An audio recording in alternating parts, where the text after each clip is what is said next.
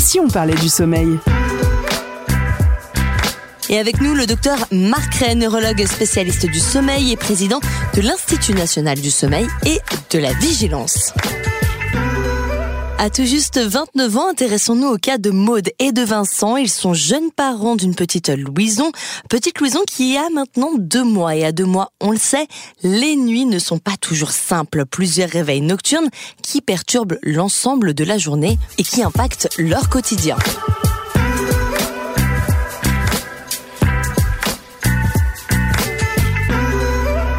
Le cycle de bébé est différent de celui des parents. Concrètement, comment ça fonctionne et pourquoi dans ce cas présent, Louison se réveille-t-elle plusieurs fois par nuit? Quand nous naissons, nous ne naissons pas avec euh, un rythme veille-sommeil d'adulte. Et il va falloir presque 25 ans pour le mettre en place. Donc vous voyez, c'est très très long. Et bien entendu, c'est surtout au cours des premières années où il va y avoir des chamboulements très importants. Quand un, un bébé naît, il a des cycles de sommeil qui sont plus courts que l'adulte, c'est-à-dire qu'il a des cycles de sommeil qui, au lieu de faire une heure et demie, font 50 minutes. Et au bout donc de 50 minutes, à la fin d'un cycle, bien très naturellement, il se réveille, puis il va se rendormir éventuellement, mais il va y avoir une phase d'éveil. Donc première différence avec l'adulte, la longueur des cycles. Deuxième différence, le bébé dort n'importe quand sur les 24 heures il alterne des cycles de sommeil et des cycles d'éveil sans tenir compte du jour et de la nuit parce que ces hormones ne sont pas encore matures, ne sont pas encore sécrétées de façon très correcte. La mélatonine, qui est une hormone qui est sécrétée par l'épiphyse, n'est pas assez sensible à la lumière du jour. Et donc ça, ça s'est pas encore mis en place chez le bébé. Et puis un troisième point très important, c'est que les stades de sommeil du bébé ne sont pas encore mûrs, ne sont pas encore ceux de l'adulte. Et le bébé a tendance à s'endormir dans une phase de sommeil qu'on appelle le sommeil agité, qui est un sommeil au cours duquel on rêve beaucoup plus. Donc pour les parents, ils ont l'impression qu'ils dorment pas encore parce qu'éventuellement ils bougent beaucoup plus. Il peut éventuellement grogner, émettre des bruits, et donc on peut avoir l'impression qu'il ne dort pas alors qu'il est déjà en sommeil agité. Et le sommeil calme va survenir après. Ces phénomènes euh, sont très troublants pour les parents et ils ont l'impression que le bébé, bien entendu, n'arrive pas à dormir et ça va inquiéter les parents et plus les parents sont inquiets, plus le bébé est inquiet parce que le bébé, c'est une éponge. On comprend bien que si la mère est stressée par le sommeil de son bébé, à ce moment-là, le bébé va être stressé parce que la mère est stressée et donc il va moins bien dormir et on est dans un cercle vicieux. Donc il va falloir apprendre le rythme veille-sommeil à son bébé mais il va pas falloir se bousculer parce que il y a quand même un certain nombre de choses qui se mettent en place progressivement parce que quand on est, on est très immature.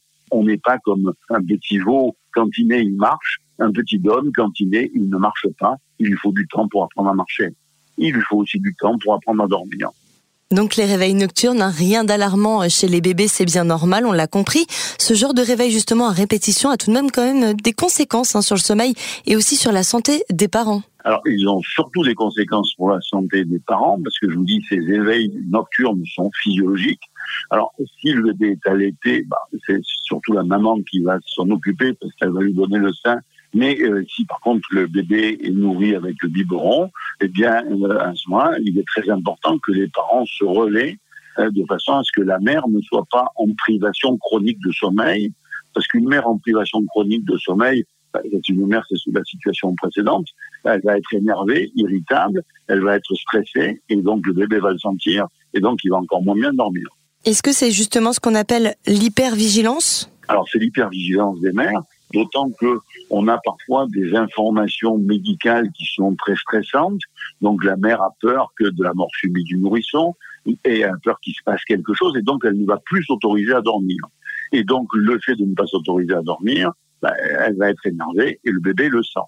Donc euh, ce qu'il faut bien comprendre aujourd'hui, c'est que une mère qui dort bien euh, va pouvoir faire dormir correctement son bébé. Une mère qui est stressée aura beaucoup plus de mal à le faire dormir. C'est tout nouveau, c'est compliqué, elle a peur de mal faire, mais habituellement elle fait bien. Et donc il faut la rassurer sur ce plan-là. En tant que spécialiste, pour eux comme pour les autres jeunes parents, parents d'enfants bas âge, est-ce que vous avez des petits conseils à nous donner?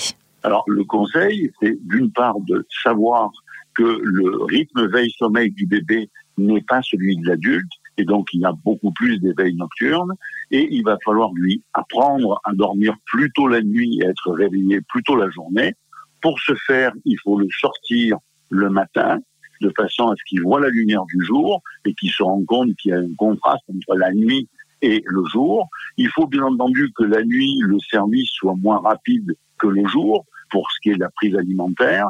Et puis surtout, il faut coucher le bébé tôt et il faut qu'on soit dans une ambiance calme. Il ne faut pas se dire ah ben je vais rester réveillé jusqu'à la première tétée vers minuit parce que euh, à ce moment-là vous allez vous mettre en privation de sommeil et donc euh, les jeunes parents ben, doivent euh, avoir des soirées un peu plus courtes que ce qu'ils avaient avant le bébé de façon à pouvoir avoir du sommeil de début de nuit parce que souvent le bébé en début de nuit va dormir bien et donc il est très délétère pour les parents d'attendre la deuxième tétée nocturne vers minuit ou une heure du matin pour aller se coucher.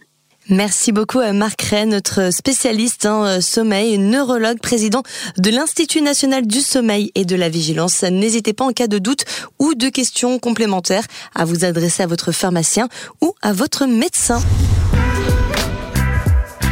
C'était Et si on parlait du sommeil?